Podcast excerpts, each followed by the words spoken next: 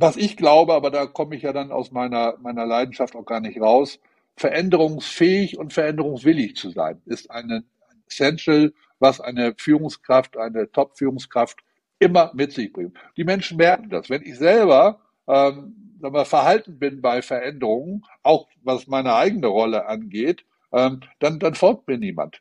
Ähm, wenn ich aber irgendwie ähm, selber ausstrahle, ich habe keine Angst vor Veränderungen, selbst vor jenen nicht, deren Ende ich nicht kenne, äh, dann springt da schon der Funke rüber. Und Menschen docken sich dann an, weil sie sich wohlfühlen, weil sie sich geschützt fühlen, aus irgendeinem Grunde.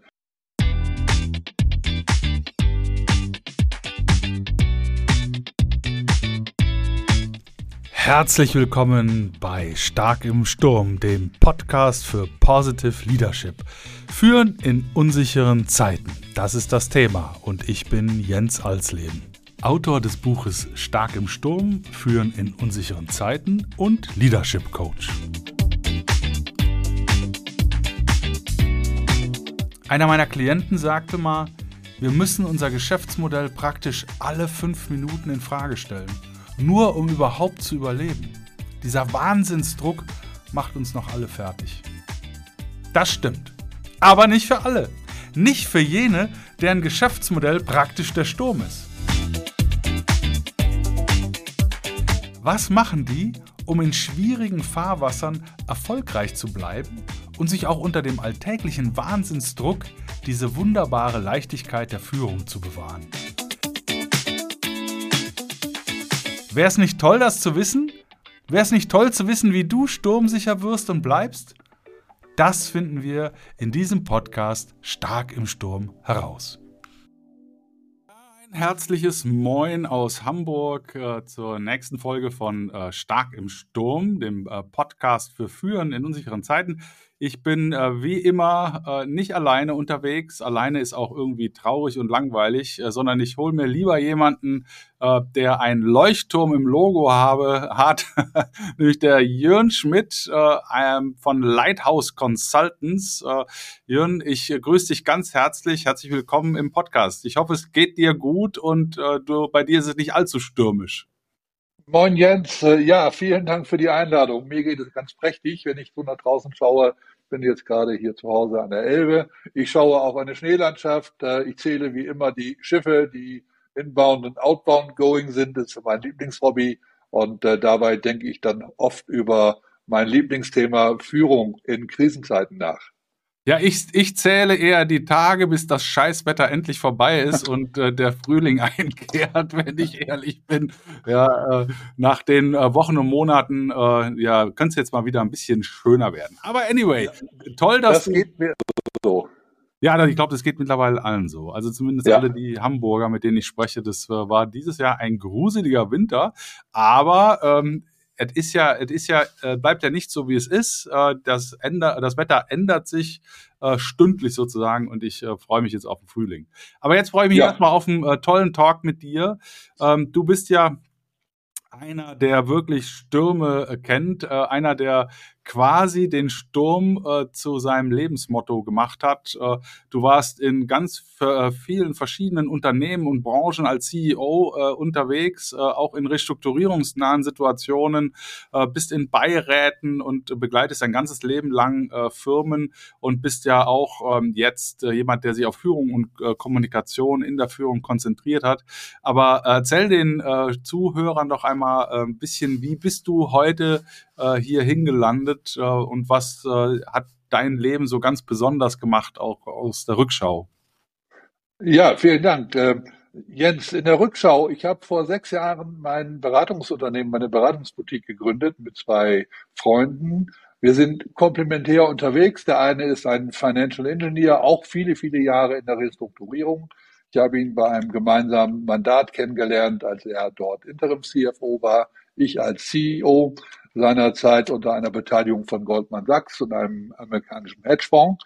Ähm, und wir haben, oder ich habe vor sechs Jahren mich entschieden, aus meiner Vollzeit-CEO-Rolle auszusteigen, um jetzt nochmal eine gute Zeit lang als Coach, als Sparringpartner für Executives tätig zu sein, um denen von meinen umfassenden Erfahrungen ähm, um die daran teilhaben zu lassen, um anzubieten, was man daraus lernen kann und wie man insbesondere in Krisensituationen, die ich gebe das zu, ich mag, ähm, gut durch die Zeit kommt und gut durch die Zeit kommt heißt schlicht und ergreifend das zu tun, was äh, unsere Aufgabe ist in dieser Rolle, Unternehmen in die Zukunft führen, Unternehmen zukunftsfähig zu halten und zu machen.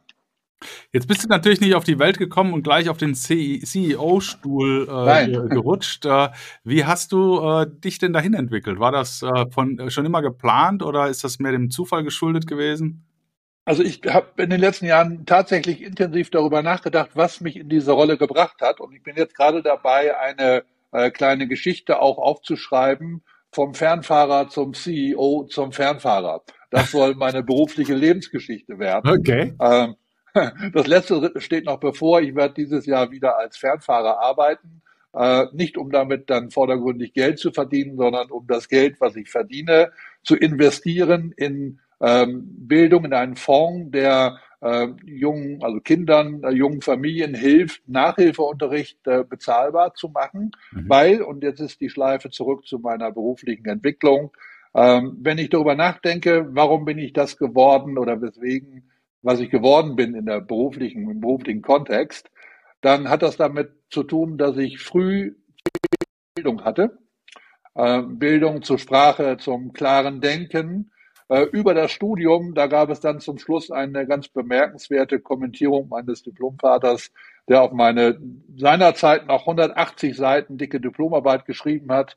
Die Klarheit des Verstandes spiegelt sich wieder in der Klarheit des Wortes. Gruß, Dr. Hildmann. Und dann habe ich exakt drei Wochen gebraucht, um zu erkennen, was er meint. Und danach war die Arbeit nur noch 100 Seiten dick. ähm, sprich, ähm, was war mein Learning? Klare Sprache, klare wertschätzende Kommunikation hilft enorm. Und ganz offensichtlich habe ich ein, äh, ein Talent dafür gehabt, was mich dann äh, relativ schnell nach dem Studium in Führungsaufgaben brachte. Ähm, in der Tat, ich habe mal überlegt, ich habe mich, glaube ich, insgesamt nur viermal in meinem ganzen Leben um eine Position beworben. Ähm, und äh, einmal hat's geklappt, die anderen Male nicht. Äh, aber äh, die anderen Male wurde ich jeweils gerufen. Ich wurde gefragt, ob ich Lust hatte, äh, insbesondere in, ähm, in krisennahen Situationen die ähm, Verantwortung für Firmen zu übernehmen. Und das hat mich irgendwie gereizt. Das war komplett intuitiv. Da war kein Methodenwissen dahinter, da war keine tiefere Erkenntnis dahinter. Anfang der 90er Jahre gab es all das, was heute uns beschäftigt, so nicht. Äh, und ich bin in der Rolle groß geworden und dann von einer äh, Aufgabe in die nächsthöhere. Und wenn man jetzt heute draufschaut, muss ich selber sagen, unglaublich. Ähm, das waren spannende Dinge. Äh, ich habe eine wesentliche Zeit bei Kühn und Nagel gehabt, im deutschen Vorstand, in der Geschäftsleitung.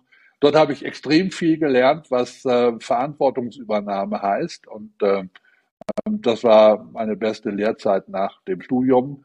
Ähm, und so bin ich in diese Rollen geschlüpft. Und irgendwann bekam ich Kontakt zu den sogenannten Finanzinvestoren, zu Private Equity, Hedgefonds, die ja eine besondere Sprache lieben, die solche Typen wie mich dann offensichtlich gut finden. Äh, und das war eigentlich der Weg in meine berufliche Entwicklung. Karriere mag ich nicht so gerne sagen. Also, also zum Thema äh, solche Typen wie dich äh, kennengelernt haben wir uns ja vor über zehn Jahren ähm, in, äh, im Gut Fle äh, Flesensee äh, auf dem ja. Harley-Sicherheitstraining. Genau. ja, also genau. Äh, du, du fährst ja auch gern auf zwei Rädern, auf vier Rädern bist du auch viel unterwegs. was ähm, mich mal interessieren würde, mal was völlig anderes. Jetzt jemand wie du, der so äh, in so Hardcore-Situationen unterwegs ist und auch den, den Druck aushält, ähm, der dann gleichzeitig mit der Kutte durch die Gegend äh, äh, fährt. Hast du äh, aus, dein, aus deinem Motorradleben, aus deinem äh, Bikerleben äh, irgendwas mitgenommen, was dir dann auch als CEO geholfen hat? Ja, in der Tat. Ähm, äh, und zwar aus der technischen Perspektive. Äh, ich fahre ähm, alte Motorräder, eine alte Harley und eine sehr alte Moto Guzzi, die äh, sagen wir, komplett mechanisch sind. Die haben mit Elektronik nichts zu tun, gehen aber immer wieder auch mal kaputt und in aller Regel während einer Fahrt und nicht zu Hause in der Werkstatt. Und äh, da kommt es dann darauf an, um Fehleranalyse, äh, unhektisch äh, äh, sich eine Situation anzuschauen und sehr rational die einzelnen Funktionsweisen durchzugehen, um zu einem möglichen okay. Problempunkt zu kommen. Äh, und das prägt ein Stück weit, glaube ich, auch mein Führungsverhalten. Äh, ich bin von Hause aus Friese äh, im, im Grunde sehr ruhig, aber auch sehr schnell und sehr strukturiert. Und das habe ich genutzt, um für mich klare Erkenntnisse zu kriegen für eine Entscheidung. Rufe ich ein ADAC an oder traue ich es mir selber zu? Ähm, und wenn ich das dann den, den Bogen spinne in meine berufliche Verantwortung, mhm. ich war früh äh, bereit, Verantwortung für das, was ich tue, zu übernehmen und habe so gut wie nie Sorge oder gar Ängste gehabt, Fehler zu machen. Äh, ich bin irgendwie äh, nicht fehleraffin. Okay. Fehler passieren, ich akzeptiere sie. Und diese, diese Erkenntnis, die hat sich bei mir in meinem kompletten Verhalten auch eingeschlichen. Äh, und das drückt sich dann offensichtlich auch äh, sagen wir, in, der, in der Wirksamkeit von Führung aus. Okay. Wenn ich bei mir Fehler akzeptiere, äh, mache ich das natürlich bei anderen anyway. Äh, und das spüren Menschen, das muss man nicht sagen. Die spüren, wie man mit Dingen umgeht. Und das ist offensichtlich etwas, was ein, ähm, ein Hebel, ein Aspekt war für meine ähm, Wirksamkeit in meinen Rollen. Okay, das heißt also, ähm, du sagst, ich bin von Haus aus, ähm, bin ich eigentlich ganz cool mit mir äh, und ähm, bin auch jetzt nicht so jemand, der mich immer, äh, der sich immer selber negativ äh, bewertet, äh, wenn mal was nicht so läuft, sondern dann nehme ich das genau. einfach so hin und äh, äh, weiß ja, ich kann mich darauf verlassen, ich gehe der Sache auf den Grund äh, und dann wird schon wieder. genau, und wenn etwas schiefgegangen ist, dann korrigiere ich es halt, wenn ja. ich es dann korrigieren kann. Ja, Okay.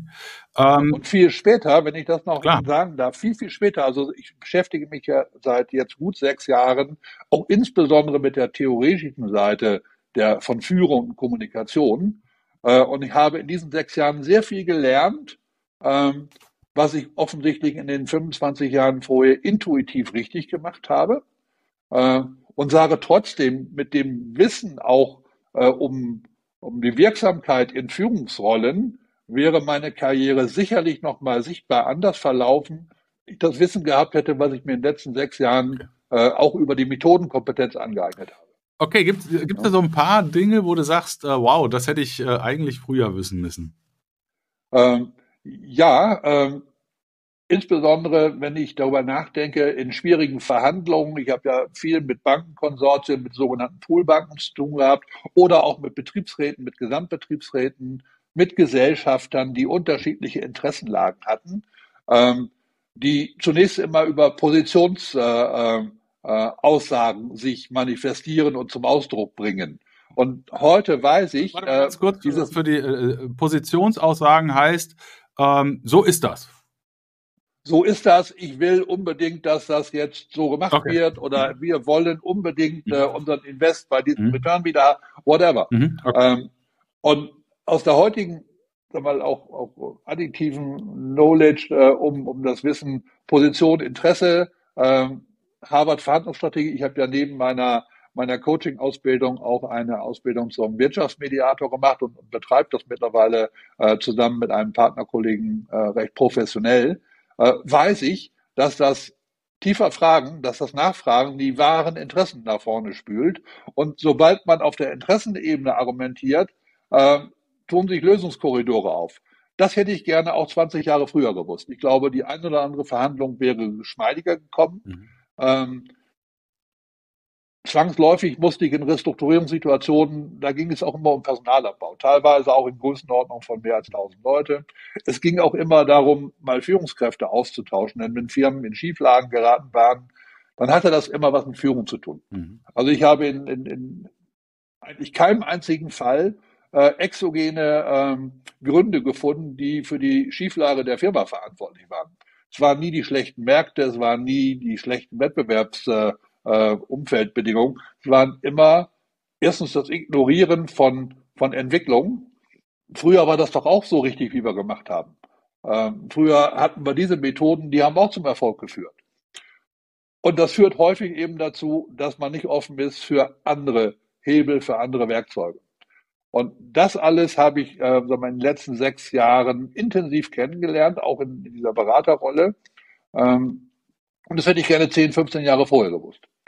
Im Nachhinein, aber da bin ich dann wieder ich, äh, war es so, mhm. ist ja ganz gut gelaufen. Ähm, und mit dem heutigen Wissen aus dieser operativen Erfahrung, äh, mit dem Methoden-Know-how, kann ich tatsächlich für viele Inhaber, Geschäftsführer einen Mehrwert generieren, der ganz offensichtlich gerne auch äh, äh bei mir nachgefragt wird. Hm. Jetzt äh, ist es ja so, äh, wir, sind, wir haben ja da die Hörer da draußen, die sich ja mit den täglichen äh, Themen befassen, äh, mit den täglichen Stürmen, äh, den rauen Winden. Äh, und ich will da nochmal drauf zurückkommen, was du sagst, ähm, die Interessen hinter den Positionen zu ergründen.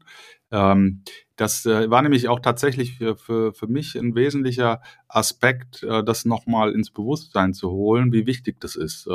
Und ähm, da wollte ich zumindest mal äh, einen, einen, einen Punkt weitergeben, den hast du sicherlich auch kennengelernt, nämlich so die, die äh, Königsfrage, ähm, um tiefer zu gehen. Äh, nämlich, wofür ist dir das wichtig? Ne? Wofür ist du, also wenn ihr da draußen äh, irgendetwas habt, äh, wo, wo, ihr sagt, okay, da äh, mag unter Umständen ein Konflikt äh, aufziehen, dann einfach mal auf diese Konfliktparteien zugehen, im Gespräch diese äh, Königsfrage stellen. Wofür ist dir das wichtig, äh, XY zu tun, zu sagen, zu machen? Ähm, und dann die zweite Königsfrage hinterhergeschoben, was noch? Was noch? Mit jedem, noch? mit jedem was noch rutscht du automatisch nochmal eine Ebene tiefer.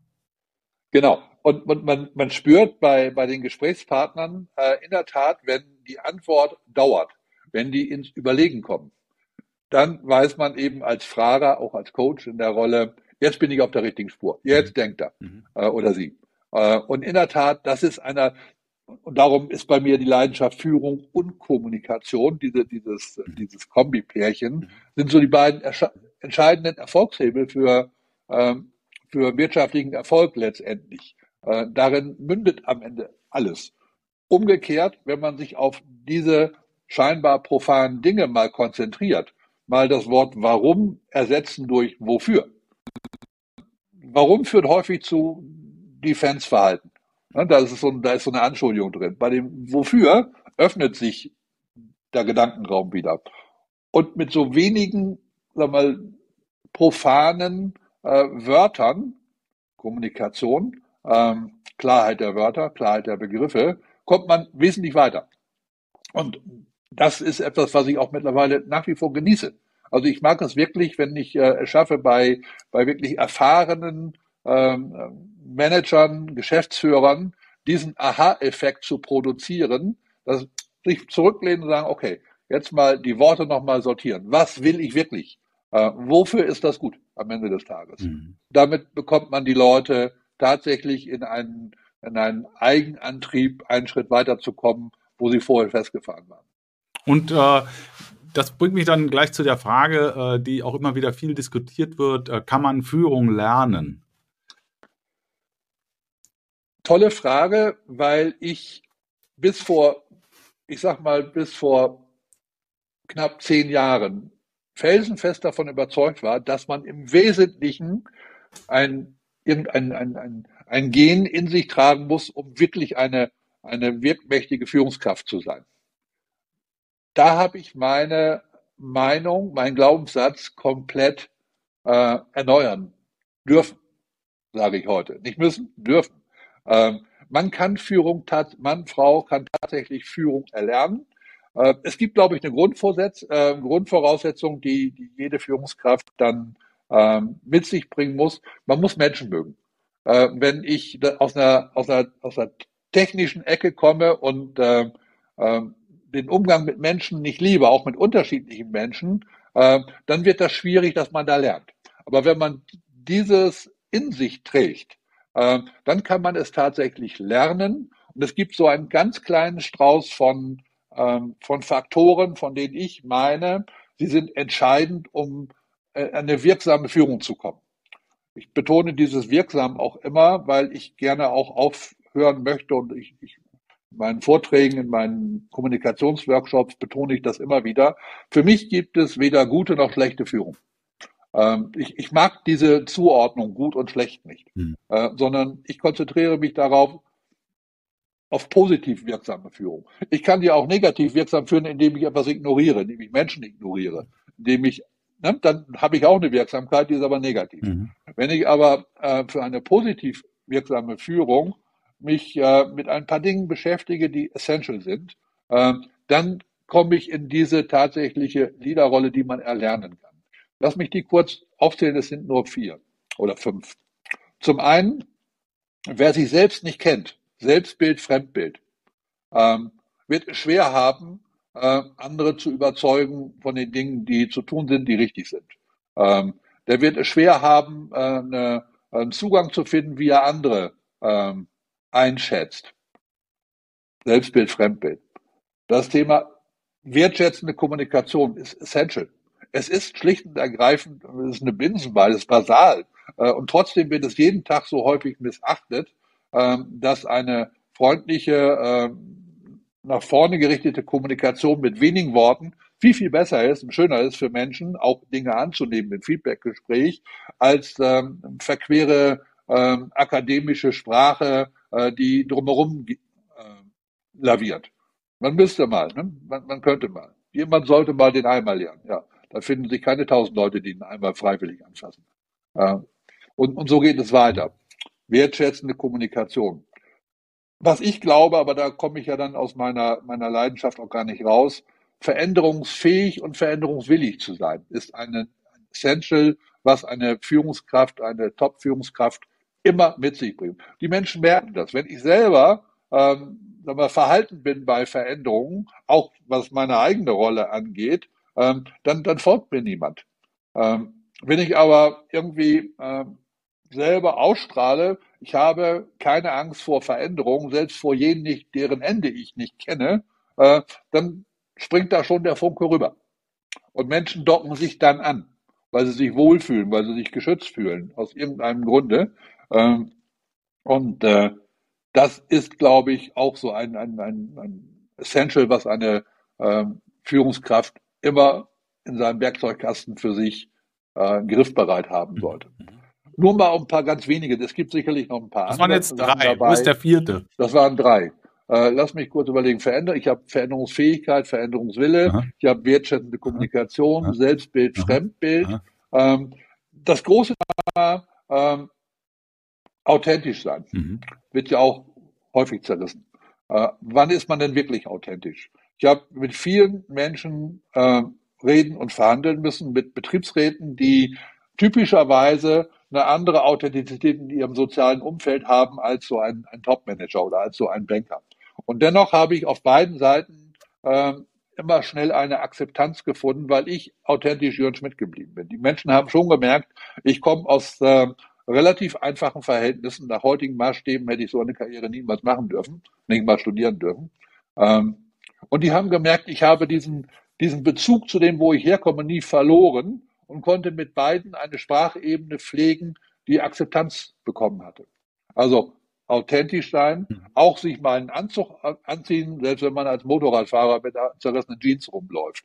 Dann verbiegt man sich nicht. Ich glaube, da, und, und da ist wieder auch der Link zu dem Selbstbild, Fremdbild. Wer bin ich denn? Und, und wie, welche Rolle habe ich inne und was erfordert diese Rolle von mir? Und wenn diese Rolle mal in einem besonderen Umfeld einen Anzug erfordert, dann verbiege ich mich nicht, dann bleibe ich trotzdem authentisch. Also Authentizität ist äh, äh, ein weiterer Baustein dafür. Okay.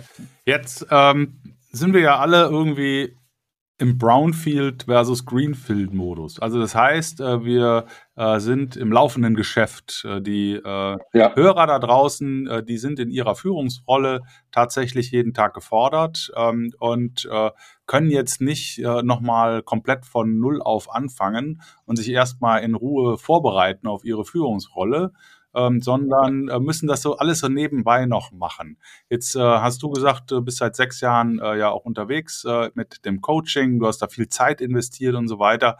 Aber was kann denn jetzt derjenige machen, der sowieso schon äh, 50, 60 Stunden ackert jede Woche, äh, um äh, seine einzelnen Handlungsstränge irgendwie im Griff zu halten? Draußen äh, stürmt's.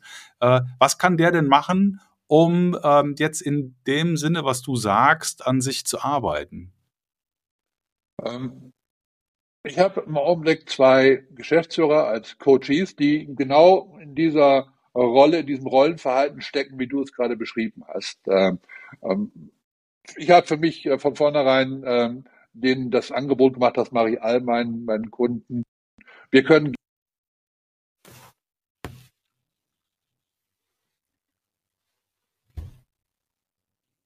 Ja, jetzt hat der, jetzt hat der Jürgen irgendwie. Ja, sag nochmal, sag nochmal, jetzt warst du kurz weg. Sag äh, ich habe, äh, ich biete den Leuten an, wir können gerne am späten Nachmittag, in den Abend oder am Wochenende arbeiten, damit zuerst mal der mhm. Druck rausgeht, da nicht zu den 60 Stunden in der Woche nochmal fünf Stunden äh, anstrengendes Coaching draufzupacken. In diesen, sobald wir im Gespräch sind, fangen wir im Grunde fast immer mit dem, mit der Frage an, was glaubst du denn, was deine Leute von dir erwarten? Und relativ schnell kommt die Erkenntnis, dass Ansprechbarkeit eine, eine Rolle spielt, dass äh, Führung, die erwarten von mir Führung. Okay. Und wenn du jetzt mal auf deinen Tag schaust, wie viel Zeit verbringst du mit tatsächlicher Führung, mit dem Gedanken, um welchen Mitarbeiter, Kollegen sollte ich mich jetzt intensiver kümmern, weil da etwas zum Kümmern ist? Äh, und wie viel Zeit verbringst du mit Dingen, die auch wirklich gut andere machen können? Ähm, da wächst dann äh, über die Zeit schon die Selbsterkenntnis, dass man die Allokation der eigenen Ressourcen verändern muss. Wer das nicht kann und wer das nicht will, der wird auch in diesem Kontext keine Entwicklung erfahren. Wir können äh, schlechterdings effizienterweise zu den 60 Stunden nicht nochmal intellektuell 15 Stunden draufpacken. Das packt keiner. Habe ich jedenfalls noch nicht erlebt. Und ja, äh, genau. also die, die grundsätzliche Bereitschaft, Ressourcen anders zu verteilen, die braucht schon. Und weil das so ist, fange ich damit an. Ich bekomme, glaube ich, deswegen schnell Zugang zu diesen, äh, zu diesen Menschen, weil sie spüren, weil sie wissen, dass ich auf deren Stühlen gesessen habe. Ich weiß, wie es sich anfühlt, wenn ähm, nachmittags nochmal ein Gesellschafter anruft äh, vormittags quengelt Betriebsrat, dann kündigt ein wichtiger Mitarbeiter, den man unbedingt behalten möchte, äh, den anderen wird man nicht los, äh, den man loswerden. Also all das, was so, so Alltag dann ausmacht, äh, und da nochmal etwas draufzupacken, was ja auch anstrengend ist. Gespräche, typischerweise sind Coaching-Gespräche anstrengend, wenn sie denn Erfolg haben wollen. Wenn ich mir das so anhöre, ähm, das äh, hört sich ja alles so gruselig anstrengend an. Ne? Äh, kann denn eigentlich Führung auch Spaß machen? Ich glaube ja. Ich glaube, Führung macht dann Spaß, wenn man merkt, dass die Menschen einem widerspiegeln, wir vertrauen dir. Äh, das ist das eine. Ich glaube, und in dem Augenblick setzt so eine Kettenreaktion ein. In dem Augenblick funktionieren die Dinge besser. Und am Ende des Tages funktionieren oder werden äh, notwendige Ziele erreicht. Und in dem Augenblick kann ich dann wieder spüren, hat ja auch ein bisschen was mit mir zu tun. Also kriege ich da ja eine Wirksamkeit rein, die ich gewollt habe. Und ich glaube, wer, um auf den Anfangspunkt zurückkommt, wer Menschen mag und wer daran arbeitet und mit an diesen Themen arbeitet, der empfindet mehrheitlich Freude. Also ich habe, ich kann sagen, ich habe 25 Jahre über Borden viel gearbeitet und habe, kann mich nicht erinnern, dass es da wirklich Phasen gab, wo ich länger als einen Tag keine Freude daran hatte. Da finde ich, war die Pause jetzt wichtig. Ja. Ja, das ist weil, weil äh, das ist ja ein ganz wesentliches Element, äh, dass man die, das anstrengende Element oder das Zeit, äh, zeitlich äh, herausfordernde Element einer ähm, äh, Führungstätigkeit auf Ebene 1 durchaus auch verbinden kann mit täglicher Freude. Ja. Ja, normalerweise hätte ich da jetzt, äh, ich habe hier so ein Drum-Ding oder ein Clapping. Äh, ich, ich spiele das einfach mal ein.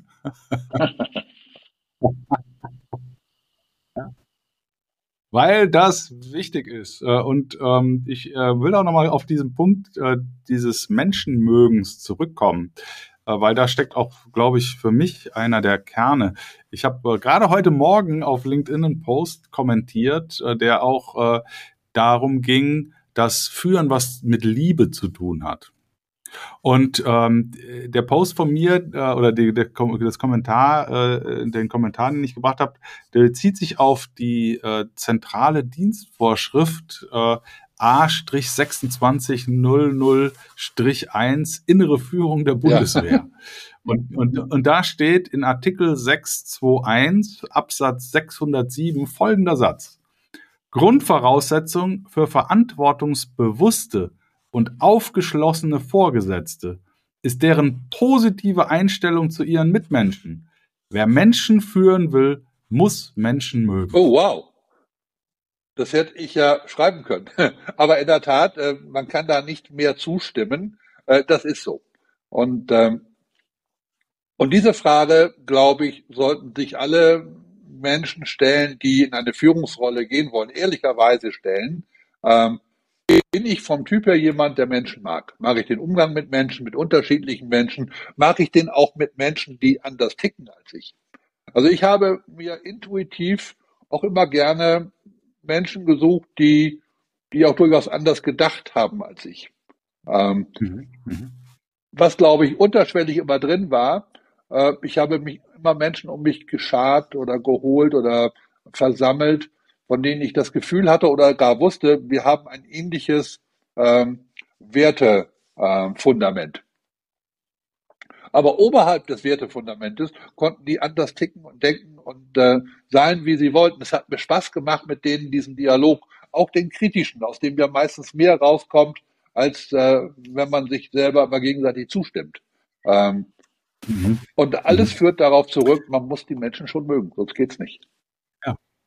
Ja, also auch das finde ich so spannend, weil wir reden hier von äh, Wirtschaftsführung, äh, also Führung im Wirtschaftskontext und ich rede von der militärischen Führung, Führen in unsicheren Lagen. Äh, und da steht auch so schön, Grundlage der Menschenführung in der Bundeswehr ist die Werteordnung des Grundgesetzes. Das Grundgesetz gebietet die uneingeschränkte Achtung der Würde des Menschen, der Menschenrechte, der Prinzipien der Gleichheit, der Gerechtigkeit, der Verantwortung und der Toleranz.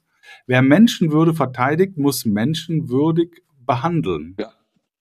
Und da steht auch drin, Vertrauen ist die wichtigste Grundlage für menschliches Miteinander und Kameradschaft sowie Wesensmerkmal einer, einer verantwortungsbewussten Menschenführung. Vertrauen und Kameradschaft verbinden besonders in Belastungssituationen über alle Dienstgradgruppen hinweg.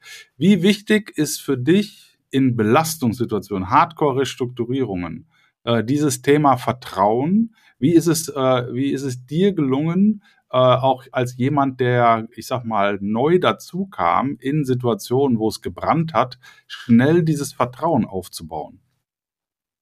Ich denke, dass ich sehr schnell mit Menschen in Kommunikation gegangen bin und über das Miteinander sprechen sie gemerkt haben, worauf ich abziele. Und äh, ich musste mich nicht bemühen, äh, nicht nach Schuldigen zu suchen, sondern in meiner ganzen Sprache ist verankert, den Lösungsweg zu finden. Und wenn dann das, was ich gesagt, kommuniziert habe, kongruent war mit dem, wie ich gehandelt habe, äh, dann wuchs sehr schnell Vertrauen. Äh, und zwar in, in jedwede Richtung. Und äh, das ist, glaube ich, bei mir eine große Konstante. Ähm, man kann sich, ich bin da ziemlich berechenbar. Ähm, wer, wer, wer, wer um meine Werte weiß und gegen sie bewusst verstößt, hat echt eine, hat ein Problem. Äh, aber wer äh, das Wertesystem respektiert, äh, der, der kann auch tatsächlich mhm. Fehler machen. Ich habe auch gelernt, auch bei Kühn und Nagel zum Beispiel, ja. man darf auch Fehler machen. Äh, wenn man äh, nicht mhm. drumherum redet und äh, äh, versucht, äh, sie dann klein mhm. zu reden. Das ist etwas, was in der Führungsphilosophie mhm. von Herrn Kühne nie geduldet wurde. Ähm, insofern habe ich da eine Menge auch, auch intuitiv gelernt und das später so angewendet. Vertrauen aufbauen geht durch Kommunikation, nicht nur durch das, was ich sage, sondern auch durch Körpersprache, auch durch Mimik, auch durch äh, äh diese Insignien der Macht, ähm, dieses Thema immer eine Tür offen haben. Ich habe das ähm, nie so wirklich ernst genommen, weil ich wollte auch die Tür zu haben, wollte in Ruhe äh, telefonieren, denken oder auch mal einen Kaffee trinken und nichts tun. Ähm, und brauchte solche, solche offensichtlichen Methoden dafür nicht. Äh, hm. ja, äh, ich, ich sag mal so, das ist ja, äh, jeder Mensch ist da ja, ja. anders äh, und jeder Mensch nimmt ja auch die Welt so wahr, wie er ja. gestrickt ist. Ne? und der eine sieht die offene Tür ähm, als etwas Wichtiges an, der andere nicht. Der eine sieht die geschlossene Tür als etwas Bedrohliches an, der andere nicht. Aber äh, was wichtig ist, was du gesagt hast, glaube ich, diese Wertethematik. Äh, kommunizierst du deine Werte äh, offensiv? Ähm, in den Rollen, wenn ich sie seinerzeit übernommen habe, gerade in diesen Restrukturierungsfeldern, ja.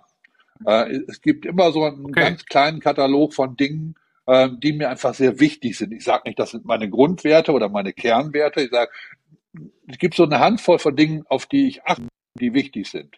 Ähm, Ehrlichkeit in der ja. Sprache.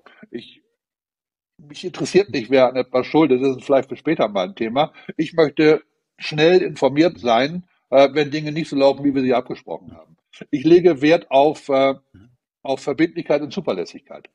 Wenn ich äh, eine Aufgabe delegiert habe und wir übereingekommen sind, dass sie Ende nächster Woche ähm, erledigt ist, dann erwarte ich schlicht und ergreifend, dass ich zu dem ersten Augenblick, wo der andere merkt, er schafft das nicht, das Signal kriege, ich schaffe das nicht. Und äh, diese Werte habe ich ja. oder diese, diese Verhaltenskodex und Wünsche habe ich kommuniziert und an die habe ich mich gehalten. Und das spricht sich dann auch relativ schnell rum, ähm, ob man sich da selber auch dran hält. Und das ist so etwas, was man mir nachsagt oder zuschreibt. Ähm, ich, ich gehe durch jede Hölle, um pünktlich zu sein. Weil ich es nicht mag, äh, anderen Leuten die Zeit zu stehlen. Aber ich wünsche mir auch, und das ist dann mehr, mehr Erwartung als Wunsch, äh, man möge mich auch nicht äh, warten lassen, ohne, ohne Grund, ohne Information. Die simplen Dinge des Miteinanders, die dann Respekt ausdrücken. Und da unterscheide ich auch nicht zwischen äh, Executive-Kollegen und Mitarbeiter vom Workflow, gilt für alle. In, in beide Richtungen immer. Ne? Genau, in beide Richtungen, das ist auch wichtig. Äh, ich bin ja auch ein Freund davon, äh, dass man in eine Wertediskussion reingeht, ähm, damit man Missverständnisse ja. verhindert. Ne? Äh, weil am Ende des Tages hat ja, es besteht ja Glaubensgleichheit, jeder hat das Recht zu glauben, was er möchte. Äh, und äh, der, der Mensch ist ständig dabei zu interpolieren und zu überlegen, ähm, das, was ich sehe und das, was ich höre von dem anderen, wie muss ich das jetzt einsortieren? Äh, und da hilft natürlich ein offener Dialog über Definitiv. die Dinge, die wichtig sind. Absolut. Ne? Also ich habe genau. selten, äh, wenn ja, ich Mensch, anfügen darf, ich habe es äh, recht häufig klar, erlebt klar. und heute ist es Teil meiner, meiner Mediationsarbeit, dass gerade wenn ähm, Top-Führungskräfte eingestellt werden, die Hemmung groß ist, wirklich klar und eindeutig Erwartungshaltungen gegenseitig zu nennen. Äh, und nach einem Jahr stellen mhm. dann die einen oder der andere fest, ähm, gewisse ja. Dinge, die man erwartet hat, mhm. von denen man geglaubt hat, ist doch selbstverständlich, dass ich das äh, so wollte, äh, treten nicht ein und schon kommt eine Stresssituation, die im übelsten Falle äh, in, in, in Streit und Trennungsgespräche mündet, nur weil Erwartungshaltungen nicht klar kommuniziert wurden. Ja. Ja, also der, der Aris von Schlippe und die, die Anita ja. von Hertel, von denen habe ich das äh, Wort gelernt. Erwartungserwartungen, ne? Aus dem ja. Erwartungskarussell von Aris von Schlippe. Äh, nämlich wir agieren tatsächlich ja auf Basis dessen, was wir glauben, was der andere von uns erwarten würde.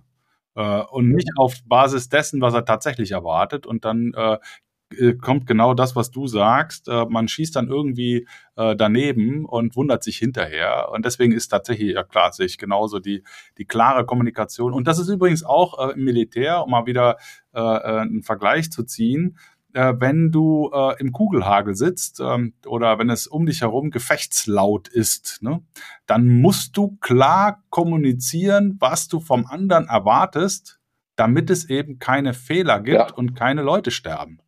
Da musst du eine klare Erwartungshaltung kommunizieren. Müller, ich erwarte von Ihnen, dass Sie jetzt, äh, was weiß ich, fünf Meter nach rechts rücken. Und dann kann der Müller äh, von mir aus noch eine Antwort geben, aber er weiß zumindest, dass ich nichts äh, von ihm erwarte, was ich ihm nicht auch Ich habe eine ähnliche habe. Sprachschule. Ich war ja, ja auch drei Jahre bei der Marine, äh, bin zur See gefahren und komme ja auch aus einer äh, Seefahrerfamilie. Also mir ist meine maritime Sprache auch sehr, sehr eigen. Äh, und da ist es ja genauso. Und äh, es hilft enorm, wirklich mit klaren, einfachen Sätzen äh, Erwartungshaltung zu äh, benennen. Und darum mache ich das in meinen Onboarding-Coachings für Geschäftsführer und Vorstände. Da verbringen wir eine Menge Zeit mit zu Anfang, mhm. ähm, auf allen Seiten, auch auf der mhm. Gesellschafterseite, äh, wirklich, wenn man nicht nur die mhm. vordergründigen Erwartungen an die Rollenauslebung und Rollenausführung, sondern wie, was willst du denn noch? Da ist doch noch was. Äh, und, und mhm. in aller Regel kommt auch genau. noch eine Menge, was so nicht gekommen wäre. Jetzt zum Abschluss äh, unseres äh, Talks. Äh, gibt es irgendwas, äh, wo du sagst, Mensch, das ist eigentlich so eine Kleinigkeit, aber das hat so viel verändert bei mir?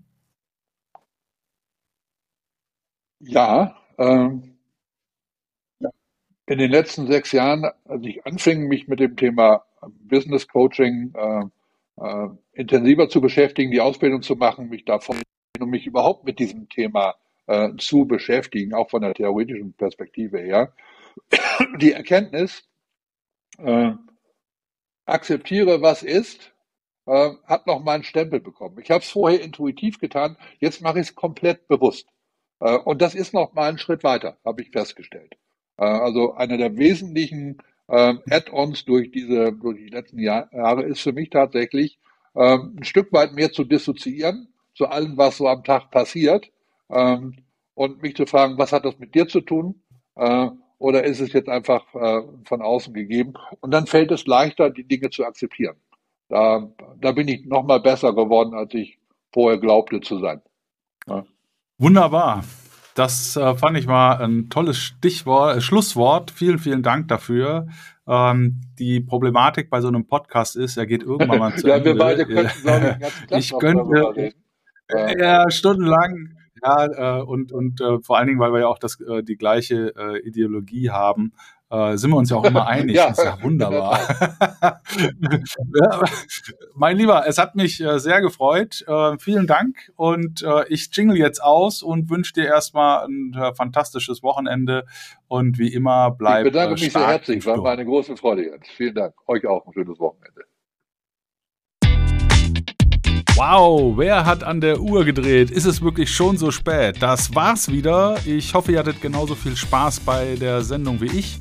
Ich würde mich wahnsinnig freuen, wenn ihr auch beim nächsten Mal wieder bei Stark im Sturm dabei seid, den Kanal abonniert, kommentiert, teilt äh, und freue mich auf ein Wiederhören. Und wie immer, bleibt allzeit stark im Sturm. Herzliche Grüße, euer Jens.